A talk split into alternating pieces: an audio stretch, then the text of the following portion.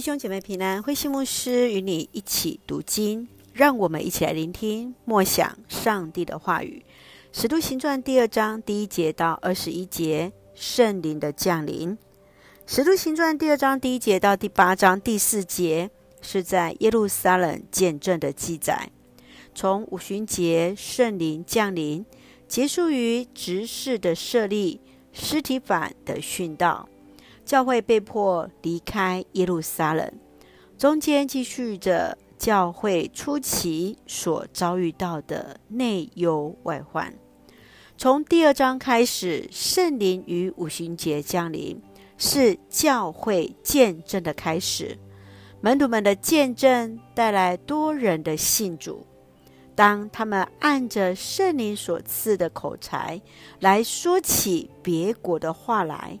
会使得犹太人想到过去在巴别塔事件中，人因为无法沟通而分散；而当圣灵降临时，是原本无法沟通的人彼此可以互相了解合一。让我们一起来看这段经文与默想，请我们一起来看第二章第十一节。我们竟然都听见他们用我们本地的语言诉说上帝伟大的作为，圣灵降临，形容圣灵的力量、恩赐和洗礼，使门徒得以有力量说各地方方言的恩赐，向人传扬福音，建立教会，向普世宣扬复活主耶稣的见证。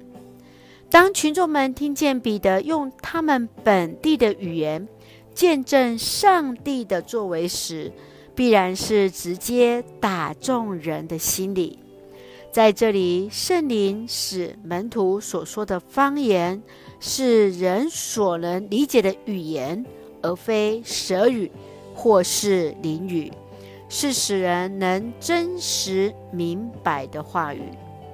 亲爱的弟兄姐妹，你认为当时的人如何去理解圣灵所带来那超自然的现象呢？你看见圣灵在今天的教会中做了什么样的工作呢？愿主来恩待赐福我们，使我们都能够领受圣灵，为主服侍。一起用《使徒行传》第二章第四节作为我们的金句。